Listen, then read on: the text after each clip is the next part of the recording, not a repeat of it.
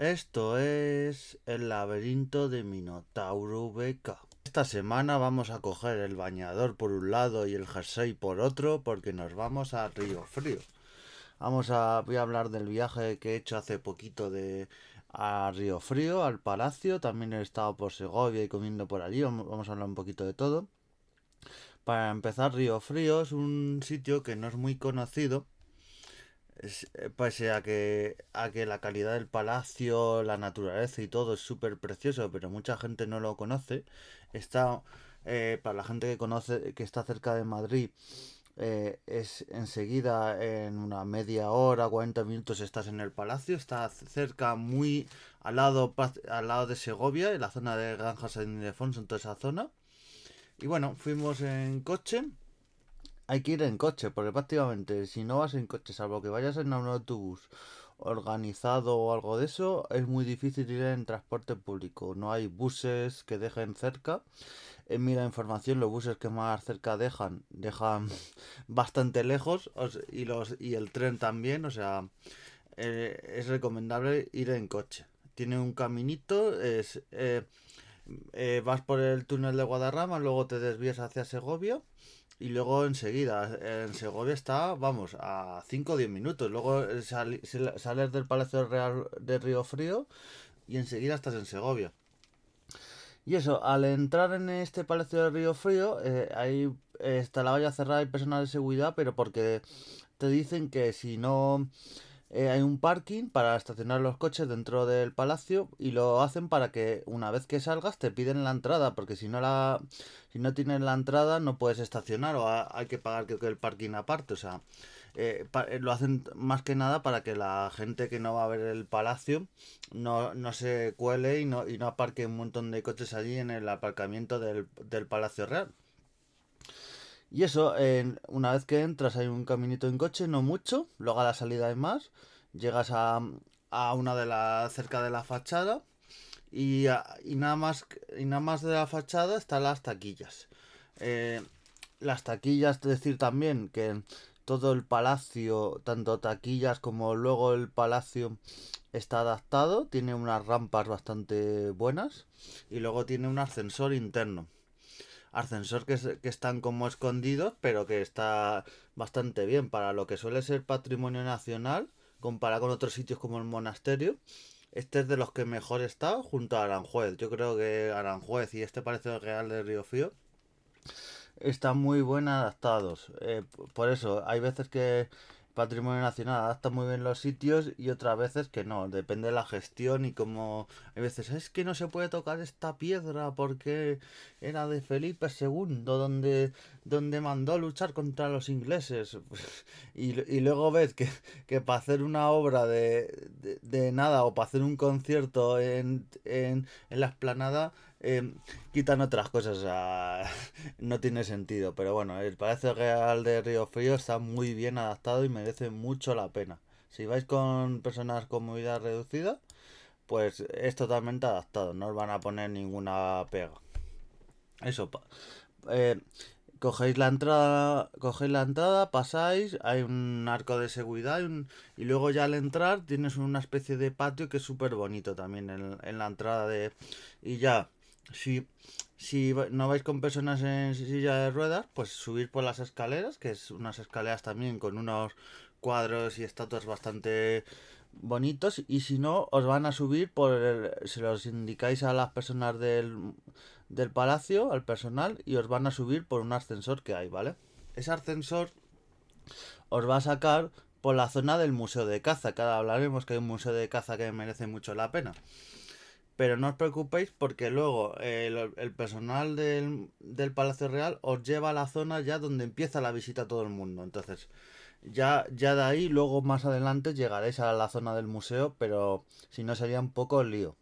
Luego ya cuando acabéis la visita os va a os a buscar el personal, que pues son bastante atentos. Hay, para ser un palacio que no es muy grande, tienen bastante personal y lo tienen todo bastante controlado. O sea, está todo muy bien este Palacio Real de Río Fío, que si vais por que si no tenéis entrada gratuita, la entrada no es cara, o sea, o sea, merece la pena ir porque eso, por unos 4 euros eh, la tarifa básica, es que eh, está tirado de precio para ir a pasar el día y luego podéis dar un paseo por los alrededores. Pues eso, una vez que llegáis al, al Palacio Real, pues ya veis distintas salas. Hay una sala de billares, eh, que es súper bonita, súper preciosa. Luego hay un, gran comedor. Hay una sala que a mí eh, en el Prado hay bastantes cuadros de este tipo y me encantan estas salas que son las típicas salas llenas de, de cuadros, muchísimos cuadros de distintas épocas. Eh, y me encantan estas salas en las que vemos el... Claro, es un, eh, los reyes tenían muchísimo arte y en, y en esta sala lo vemos, como tenían eh, distintos cuadros, esculturas, toda, toda el arte que hay en este museo que, y, en, y en esta mm, Palacio Real de Río Frío está muy bien conservado, casi todo, está en muy buen estado. Decir que por lo que me he informado y al hacer mi visita hace poco, como os conté, eh, de este Palacio Real de Río Frío no se han llevado mucho, pero alguna cosa se han llevado a la Galería de Colecciones Reales. Recordemos que Galería de Colecciones Reales se lleva de forma momentánea las piezas que se va llevando y en Río Frío no han hecho, no se han llevado muchísimo, pero, pero bueno, siempre algo falta. Pero es eso, es un, un palacio muy completo, tiene mucho que ver. Y eso, luego también tiene cuadros de tapices muy bonitos, cuadros de Fernando VII, por ejemplo, de la época de Alfonso XII, que eh, tiene muchísimo, y de Isabel II, que fue una familia que pasó muchas temporadas en este Palacio Real de, de Río Fío. Una de las personas que más aportó a la colección de, de este Palacio Real de Río Fío fue eh, Francisco de Asís de Borbón, marido de, de Isabel II y supuesto, porque esto es como toda la historia, eh, oficialmente es el padre de Alfonso XII, aunque hay rumores de que Alfonso XII tuvo otro padre, pero bueno, oficialmente es el padre de Alfonso XII. Y eso, todo, todo lo que contribuyó en decorar este palacio de Río Frío, que no es un palacio con mucha antigüedad, iba a ser un regalo de, de Felipe V a, a Luis I, este rey que eh, Felipe V abdicó y este rey de Luis I que duró siete meses en el trono, o sea, es de los reyes más desconocidos de la historia de España, pero porque, porque no estuvo prácticamente nada. Eh, entre él y Amadeo de Saboya no, yo creo que no dura no suman dos años o sea, son reyes muy cortitos de los reyes más cortos eh, porque son de la bueno de la época se llevan un siglo y pico pero son reyes muy cortos, reinados muy cortos y eso. Luego, más adelante, Fernando VI ya empezó la, la obra de este palacio, pero ya no fue hasta casi la época de Carlos III, Carlos IV, cuando ya este palacio empezó ya a ser habitado de forma más constante. Nunca fue una residencia habitual, pero es donde iban los reyes a cazar vamos a hablar dentro de nada de, del tema de caza en el palacio, pero iban muchísimo a cazar y lo usaban de, residencia para ir cazar unos días y luego irse. No es como pasa con el Escorial o con, o con Aranjuez o incluso con otros sitios que eran más normal para, para pasar largas temporadas. Aquí era para pasar un fin de semana o una semana como mucho y luego se iban. Y eso, tiene sala de billares, tiene mucho a destacar este museo, muchísimo. Destacar el, oratorio, por ejemplo. El oratorio tiene más de 100 mini cuadros, pero tiene 149 cuadros de la vida de Jesucristo realizados por Giovanni de Cinque. Decir que en este Palacio de Río Frío hay, hay obras súper bonitas y de de autores no tan conocidos como un Velázquez, un Goya, otros autores o un Tiziano, pero son obras espectaculares y de autores que en su día eran muy conocidos y que merecen mucho, mucho la pena.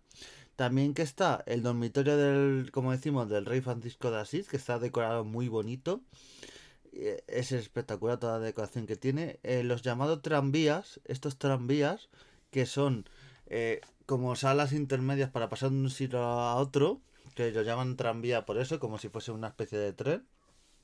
Y están muy bien decorados estos tranvías, hay varios.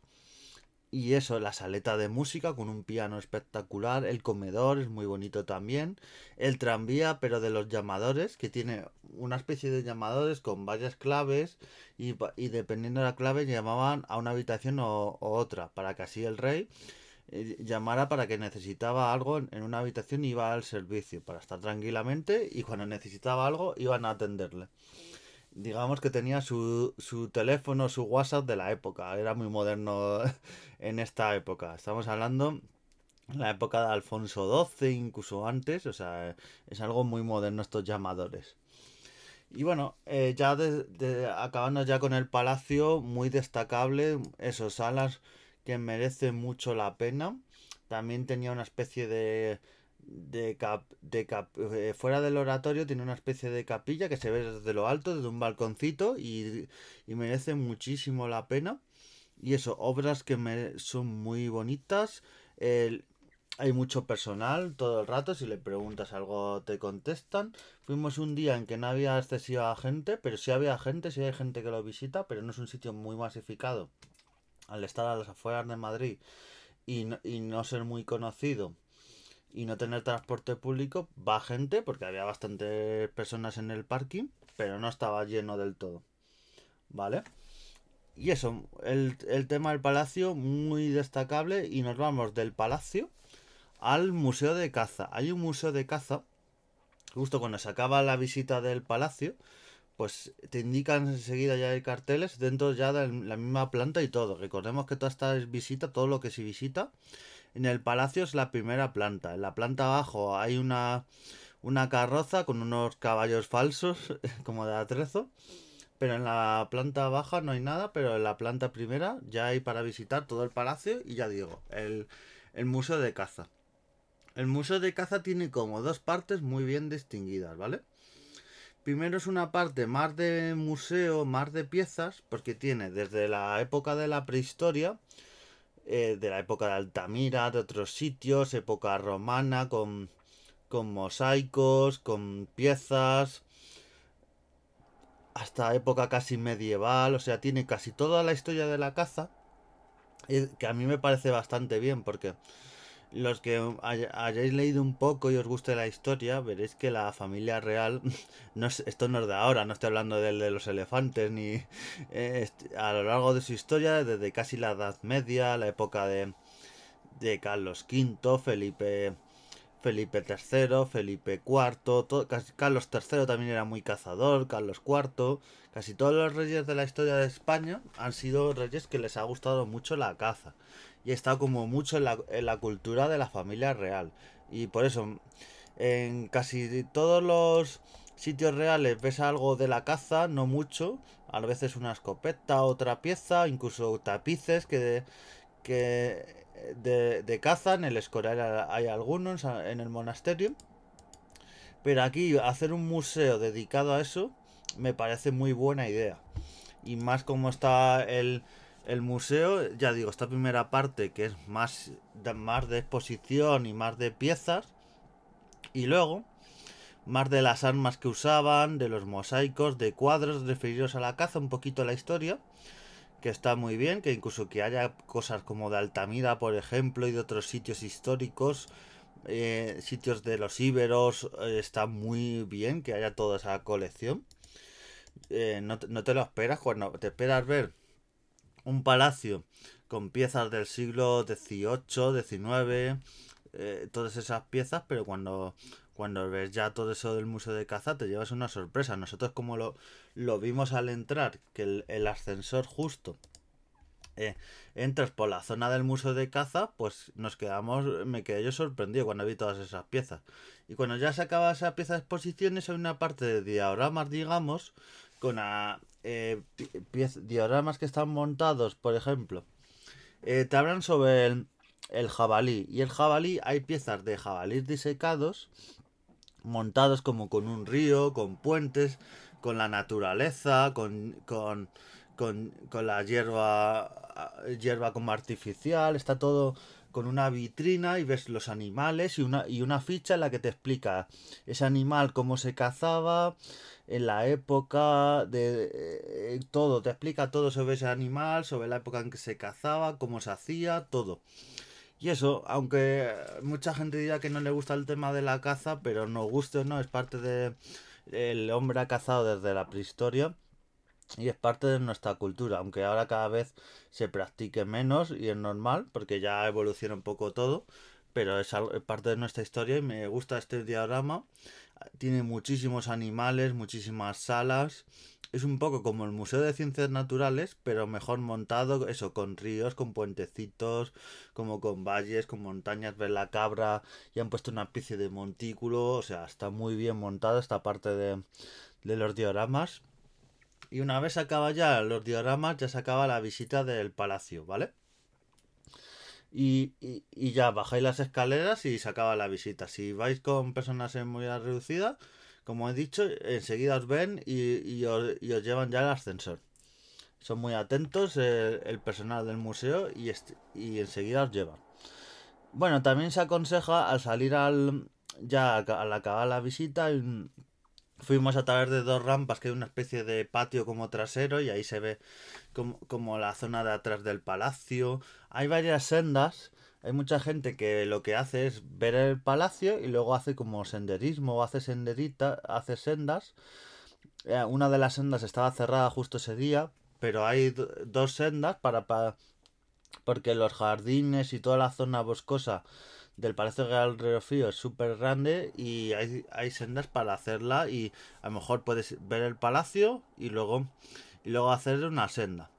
Nosotros dimos un paseo por la, el tema de la plaza, viendo un poquito el paisaje, haciendo algunas fotos y luego ya pues salimos. Eh, la puerta por la que se sale, la carretera está muy bien indicado, pero no es la misma por la que se entra, ¿vale? Si entras por, la, por una zona eh, a las afueras del pueblo y tal, luego al salir haces un camino bastante largo y ya sales prácticamente en Segovia.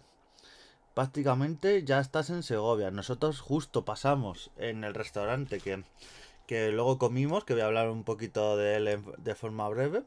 Pero es eso, ves un paisaje súper bonito, esta salida por la carretera de Río Frío Recordar que si que tenéis que llevar a mano los tickets de la visita para que os lo pidan seguridad eh, al salir justo de la parte del palacio que si no os pueden llamar la atención o sea llevar a mano no, no perdáis los tickets un consejo que os doy y eso salís y, y luego ya justo la carretera os lleva casi a Segovia y podéis aprovechar como hicimos nosotros y dar un paseo. Eh, nosotros no fue muy largo, breve, pero dimos un paseo por Segovia.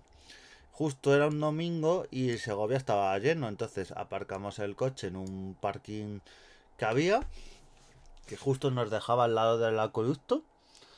Eh, era un parking que estaba muy bien porque tiene ascensores y está muy bien adaptado el parking. Es un parking que tiene varias plazas de movilidad reducida y es, eh, tiene muy buena adaptabilidad.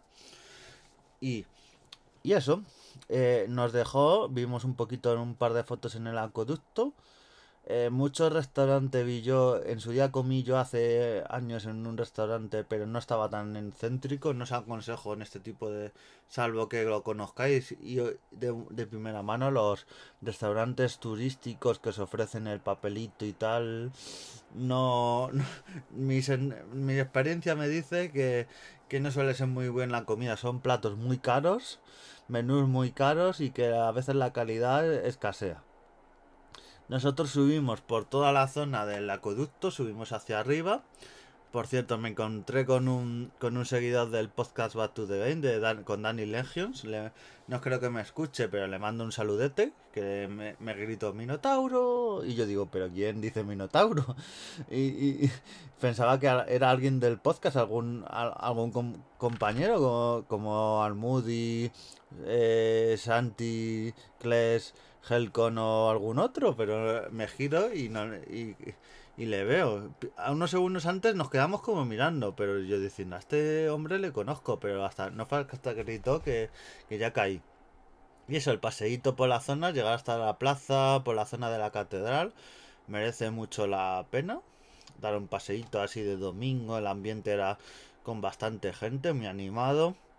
Ahí viendo entre otras cosas que hay un monumento a los republicanos eh, aliados en la, en la guerra civil y justo justo cuando estalló la guerra civil hubo mucha gente que fue represaliada en, la zona de Segovia y tal, porque toda esa zona de alrededores sí la llegó a conquistar el, Frente Nacional y luego ya justo eh, pasando ya los montes y ya la zona de Madrid por San Lorenzo de Escorial, toda esa zona todavía resistió y ya hasta el año 39 resistió. Por eso es, hay un pequeño monumento muy chiquitito, pero que merece la pena pasar por ahí.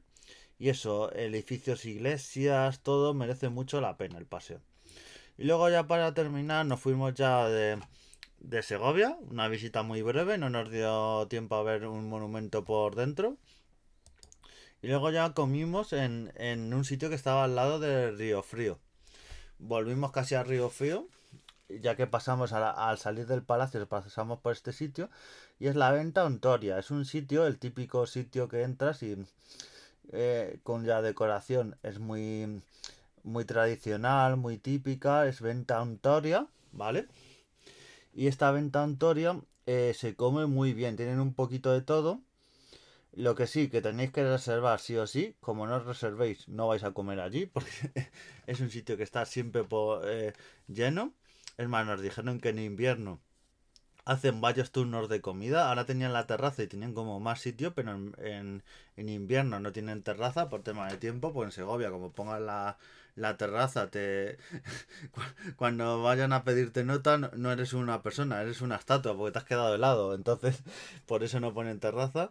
Y, eso, eh, merece mucho la pena. Los eh, codillo, cochinillo, tienen un poquito de todo, casi todo carne, prácticamente lo que tienen. Eh, si, no, si no te gusta la carne, yo creo que no es tu sitio.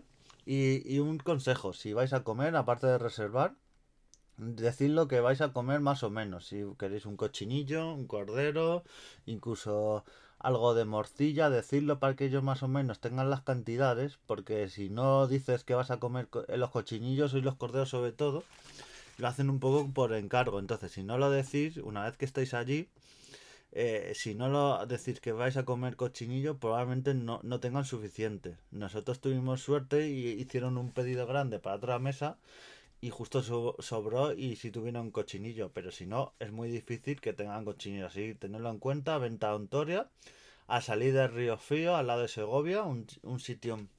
No está en la ciudad misma, está justo a las afueras, pero merece mucho la pena. Eso sí, el aparcamiento estaba súper lleno.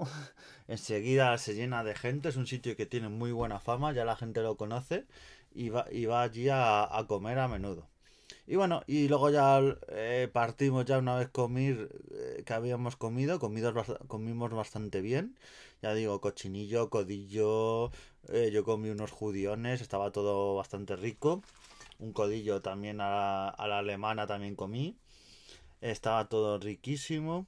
Y luego ya partimos de vuelta y es un viaje que merece la pena ir a Río Frío eh, ver el palacio, los alrededores, eh, luego Segovia y luego comer un poquito un cochinillo y, y, pasas el día en grande. Así que este es el programa de hoy. Espero que os haya gustado mi experiencia sobre Río Frío y nos vemos en siguientes programas. Adiós.